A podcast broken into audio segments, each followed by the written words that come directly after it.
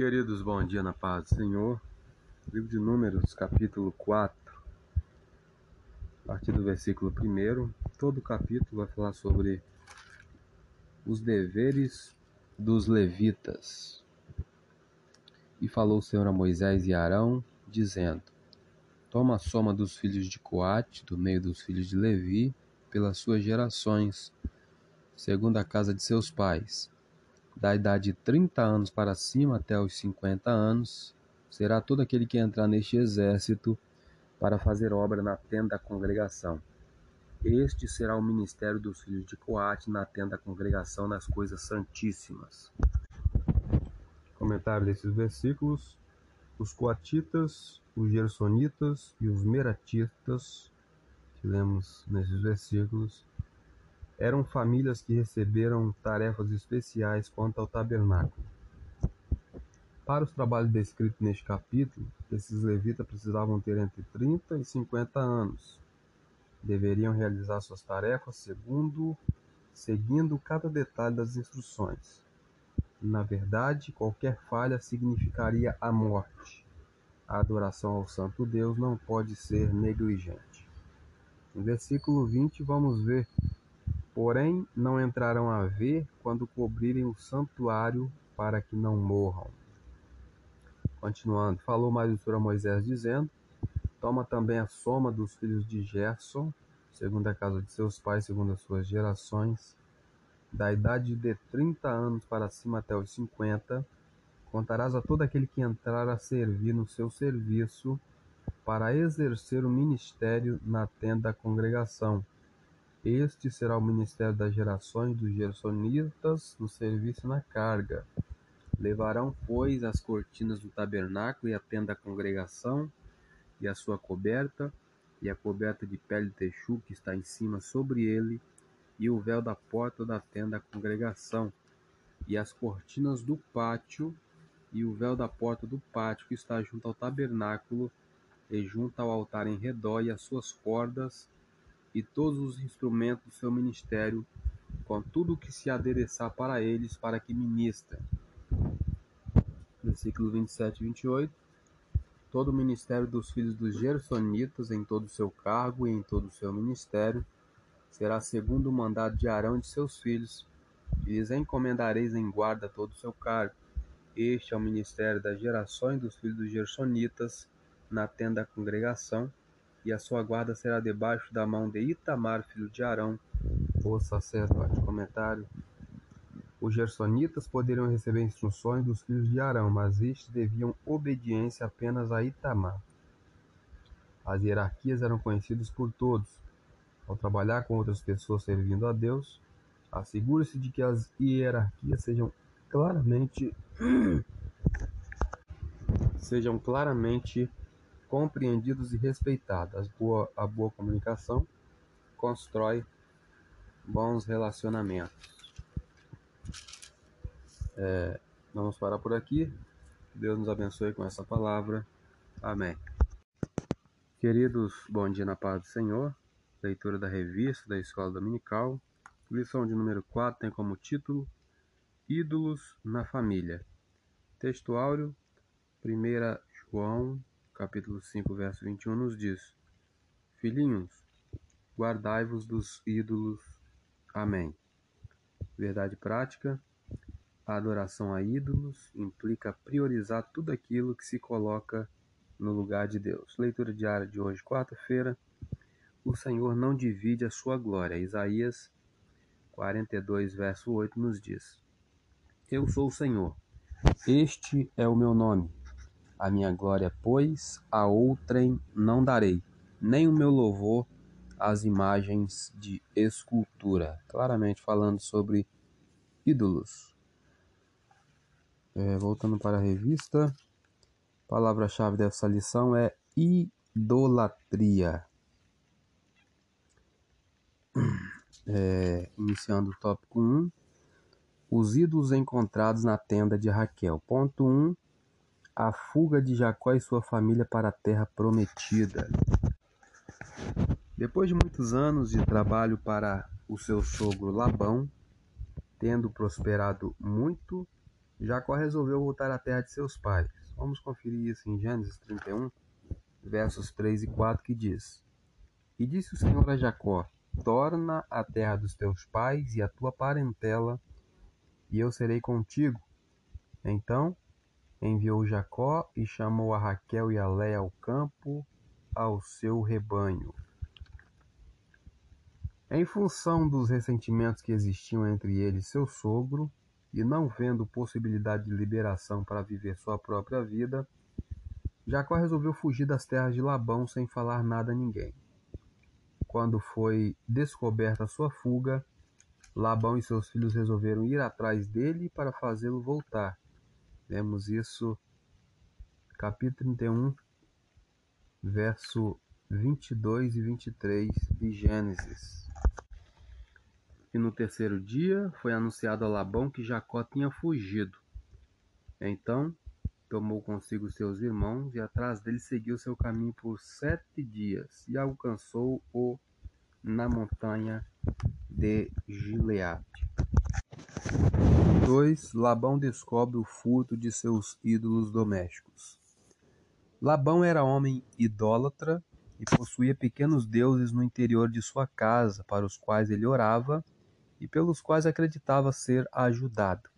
Eram, na verdade, entre aspas, terafins, fabricados de madeira, pedra ou barro, cujas imagens eram veneradas e adoradas como amuletos para proteção familiar e pessoal. Quem os possuísse também tinha o direito à herança. Aqui estamos vendo a resposta da primeira pergunta. Por que Raquel furtou os ídolos de seu pai? Resposta: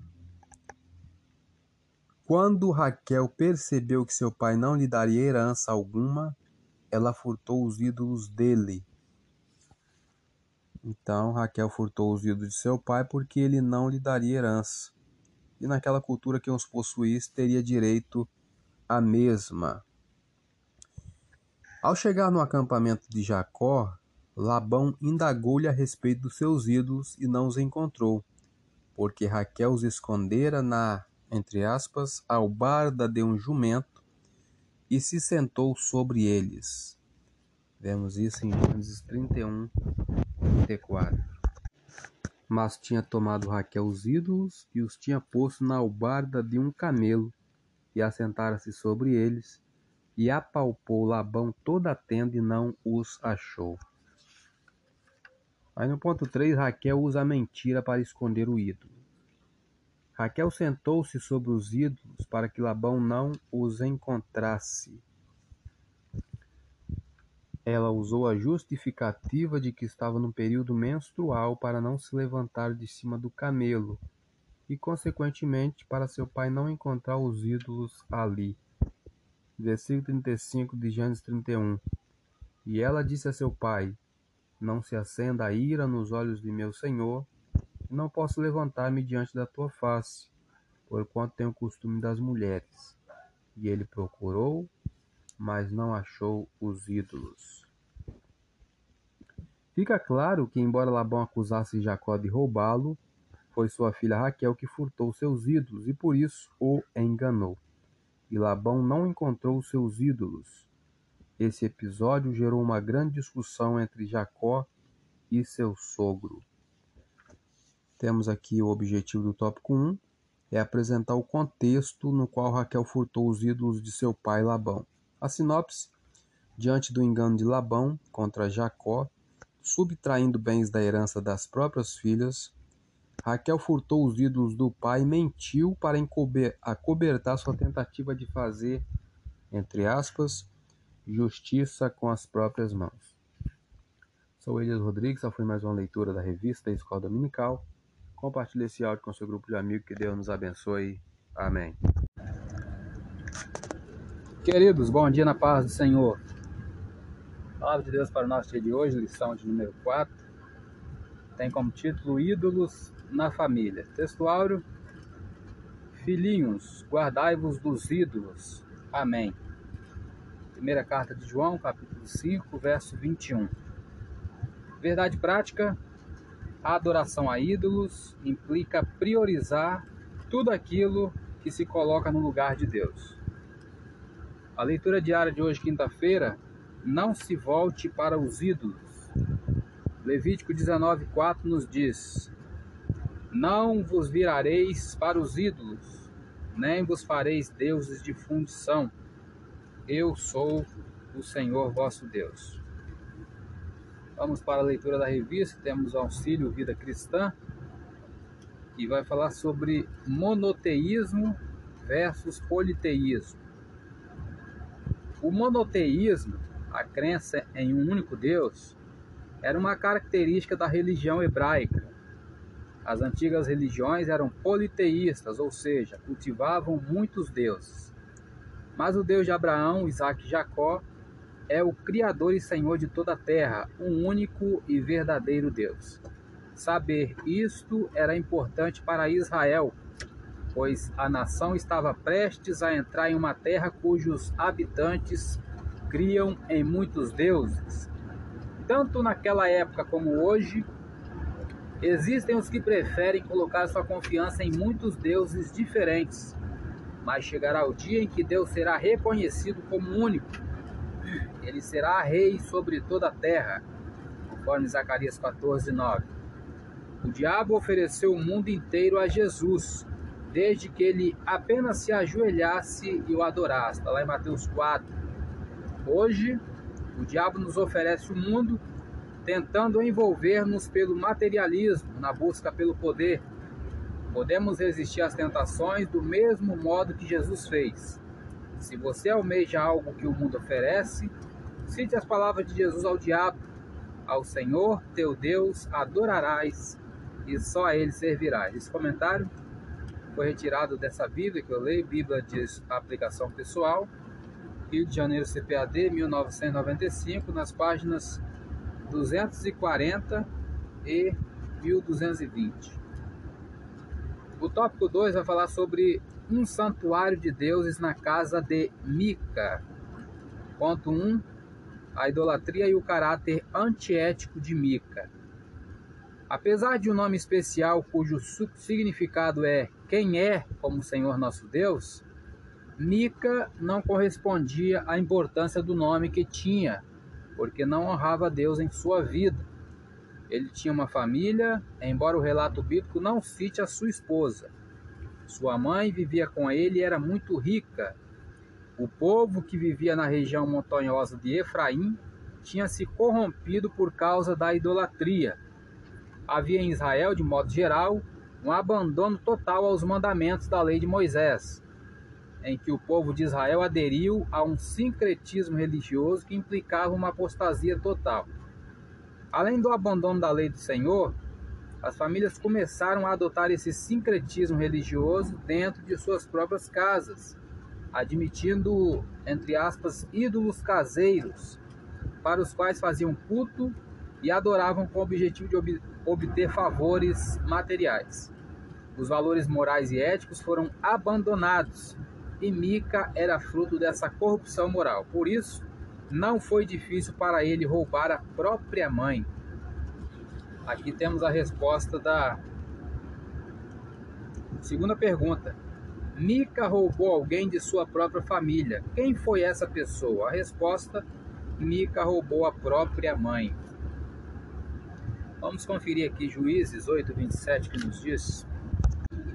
Juízes 8:27 nos diz: E fez Gideão disso um éfode e pô-lo na sua cidade em Ofra. E todo Israel se prostituiu ali após ele. E foi por tropeço a Gideão e a sua casa. Comentário: a estola era uma peça de linho que os sacerdotes vestiam sobre o peito. Ela era considerada santa. Gideão provavelmente tinha bons motivos para usar uma dessas peças, uma visível lembrança que comemorava sua vitória. Infelizmente, as pessoas começaram a adorar a sua vitória ou a sua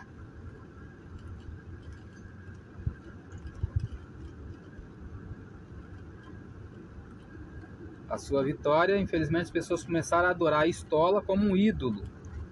É triste como muitas decisões que parecem surgir por bons motivos, produzem resultados negativos. Talvez ninguém pare para perguntar o que pode dar errado? Ou será que existe a possibilidade de consequências negativas em seus planos ou decisões? Reserve tempo para antecipar como uma, como uma boa ideia pode levar a um grande problema. Como uma boa ideia pode levar a um grande problema. Sou Elias Rodrigues, essa foi mais uma leitura da revista da Escola Dominical. Compartilhe esse áudio com seu grupo de amigos, que Deus nos abençoe. Amém. Queridos, boa noite na paz do Senhor. Capítulo 5 de Números vai começar a falar sobre a pureza do acampamento. O leproso e o imundo são lançados fora do arraial. Versículos 5 a 8 nos diz: Falou mais o Senhor a Moisés, dizendo: Dize aos filhos de Israel: Quando homem ou mulher fizer algum de todos os pecados humanos, transgredindo contra o Senhor, tal alma culpada é, e confessará o pecado que fez, então restituirá pela sua culpa a segunda soma total, e lhe acrescentará o seu quinto, e o dará aquele contra quem se fez culpado. Mas se aquele homem não tiver resgatador, a quem se restitua pela culpa, então a culpa que se restitui ao Senhor será do sacerdote, além do carneiro da expiação, com que por ele fizer expiação. Comentário: Deus incluiu a restituição, um conceito único para a época, como uma das cláusulas de sua lei para Israel. Quando alguém era roubado, o culpado precisava devolver à vítima o produto do roubo e pagar um juro adicional como pena, como era bom antigamente, né? Quando cometemos algum erro, temos que fazer mais do que o esperado para nos desculparmos. Devemos buscar formas de reparar os erros e, se possível, deixar a vítima em estado melhor do que quando a prejudicamos. Quando sofremos o dano, devemos buscar reconciliação e não brigas ou vinganças. A partir do versículo 11 fala sobre a prova da mulher suspeita de adultério. Vai até o versículo 31. Vamos fazer apenas comentário destes versículos. Esse teste de adultério servia para acabar com a suspeita do marido ciumento. A confiança entre marido e mulher precisava estar completamente desgastada para que o homem chegasse ao ponto de levar sua esposa até o sacerdote para este tipo de teste Hoje, os sacerdotes e pastores auxiliam na restauração dos casamentos, aconselhando os cônjuges que perderam a confiança um no outro. Quer justificada ou não, a suspeita precisa ser removida do casamento para que ele sobreviva e seja restaurado. Que Deus nos abençoe. Amém. Números capítulo 6 vai falar sobre a lei do nazireado. Versículo 1 e 2 nos diz: Falou o Senhor a Moisés, dizendo: Fala aos filhos de Israel e diz-lhes: Quando um homem ou mulher se tiver separado, fazendo voto de Nazireu, para se separar para o Senhor. Vamos ler o versículo 3 também. De vinho de bebida forte se apartará, vinagre de vinho ou vinagre de bebida forte não beberá, nem beberá alguma beberagem de uvas, nem uvas frescas, nem secas comerá. Comentário na época de Moisés, a palavra do indivíduo possuía o mesmo efeito que um contrato por escrito. Uma coisa era dizer que iria fazer algo, outra mais séria era quando a pessoa fazia um voto solene. Deus instituiu o voto nazireu para as pessoas que desejavam dedicar seu tempo exclusivamente para servi-lo. Este voto poderia ser feito tanto por um período de 30 dias como para toda a vida. Era voluntário, a menos que os pais votassem que seus filhos seriam nazireus para toda a vida.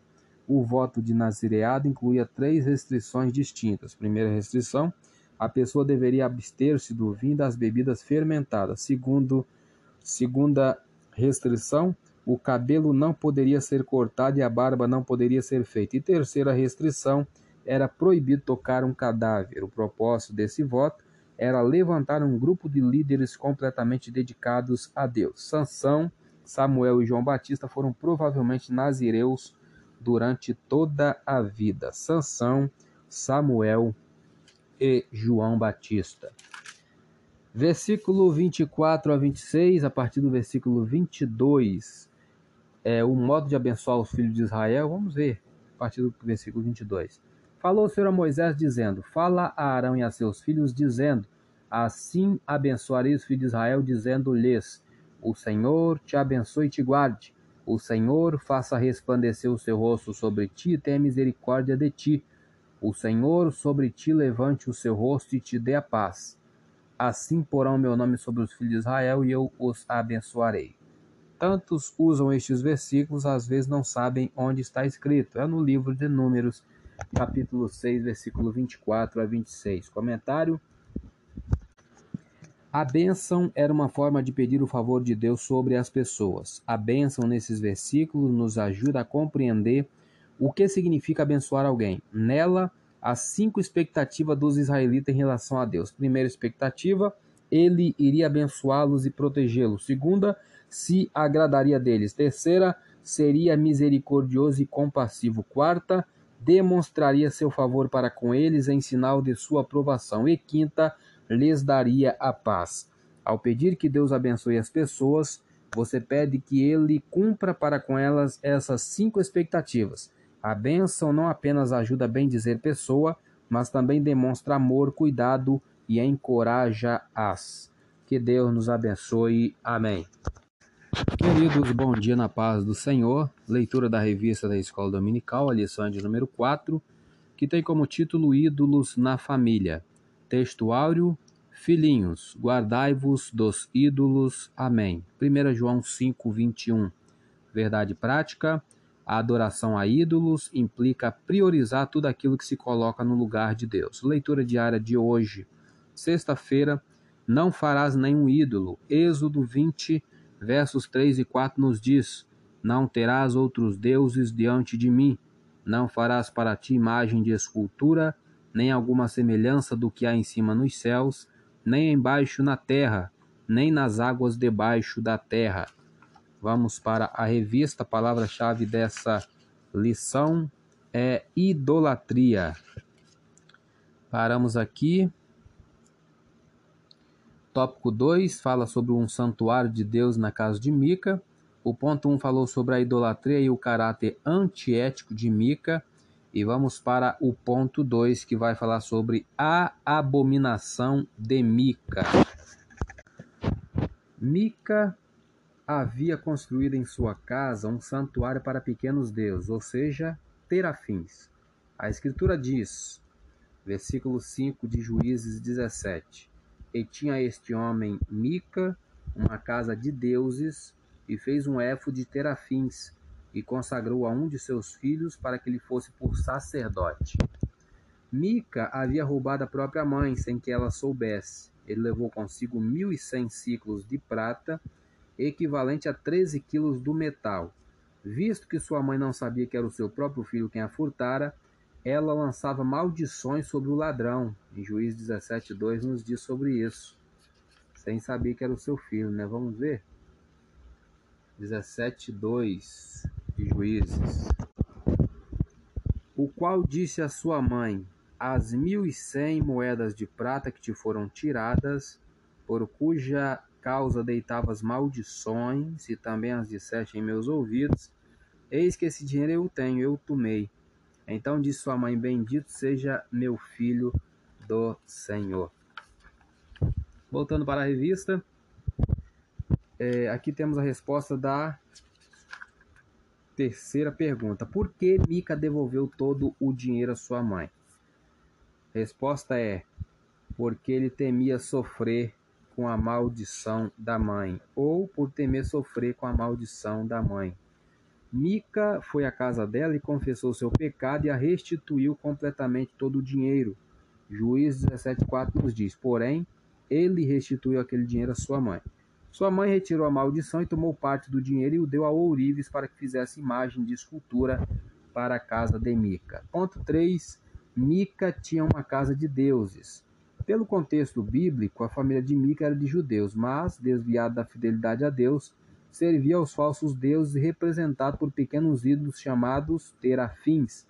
Mica e seus familiares afirmavam estar servindo também ao Deus de Israel. Entretanto, naquele período histórico do tempo de juízes. Juiz 17,6 nos diz: cada um fazia o que lhe parecia certo. Por conta própria, depois de ter seus terafins em casa, Mica resolveu também mandar fazer um éfode que era utilizado somente pelo sumo sacerdote israelita e o entrega a seu filho, separando-o para ser sacerdote na sua casa. Depois aparece um levita que não tinha onde morar e Mica o convida a viver em sua casa e tornar-se o sacerdote da família, pelo Deus de Israel. Juízes 17, 9. Vamos conferir o que, é que nos diz a palavra do Senhor. E disse-lhe Mica: De onde vens? E ele disse, o levita, né? Sou levita de Belém de Judá e vou peregrinar onde, aonde quer que ache ou que achar comodidade. Voltando para a revista, essa mistura de divindades falsas estava presente na casa de Mica. Todos quantos chegassem à sua casa encontrariam, entre aspas, o Deus minúsculo né, que desejassem invocar. Infelizmente, um homem da tribo de Efraim que deveria honrar o Deus de seu povo, que o libertou do Egito, agora se encontra comprometido com ídolos de uma religião pagã. Voltando para o objetivo da lição, o objetivo do tópico 2 é explicar o cenário político-social de Israel quando Mica abraçou a idolatria. A sinopse do tópico 2, imerso em um período de abandono à lei de Deus e sincretismo religioso em Israel, Mica comete uma série de abominações enraizadas na idolatria e no politeísmo pagão. Sou Elias Rodrigues, essa foi mais uma leitura da revista da Escola Dominical. Compartilhe esse áudio com seu grupo de amigos, que Deus nos abençoe. Amém.